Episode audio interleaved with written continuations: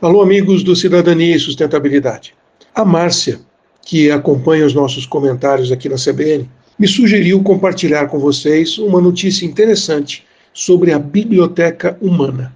É possível que vários dos nossos ouvintes conheçam, mas eu não conhecia e gostei da ideia. A biblioteca humana é, no verdadeiro sentido da palavra, uma biblioteca de pessoas.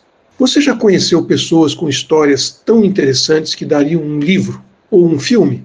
Pois bem, estamos falando de eventos que acontecem em bibliotecas ou livrarias, onde os leitores podem pegar emprestados seres humanos servindo como livros abertos e ter conversas às quais normalmente não teriam acesso.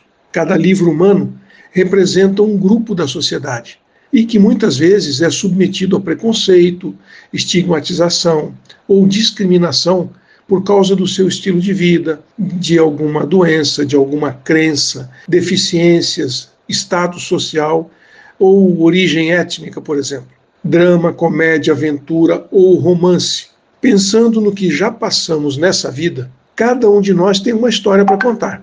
Imagine passar adiante as suas experiências sem ter que escrever nenhuma página.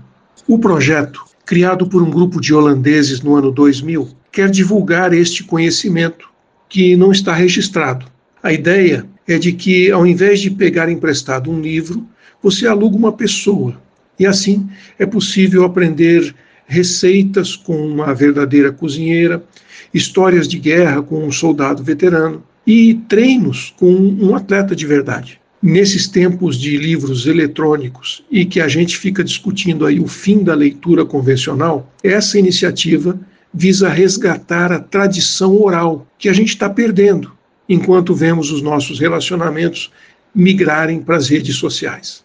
A biblioteca humana funciona assim: o visitante pode escolher entre três opções de livros vivos e cada conversa dura 10 minutos. Aí toca um sino para indicar que é hora de trocar os pares. Cada voluntário do livro vivo conta para o participante a história da sua própria vida. Esse projeto começou com um campeão de ciclismo, uma sobrevivente do Holocausto e um refugiado sírio.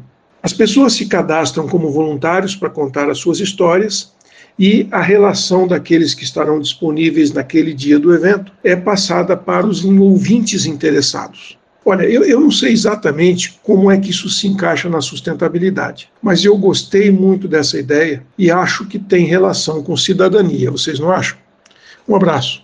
Aqui é o Silvio Barros, para a CBN.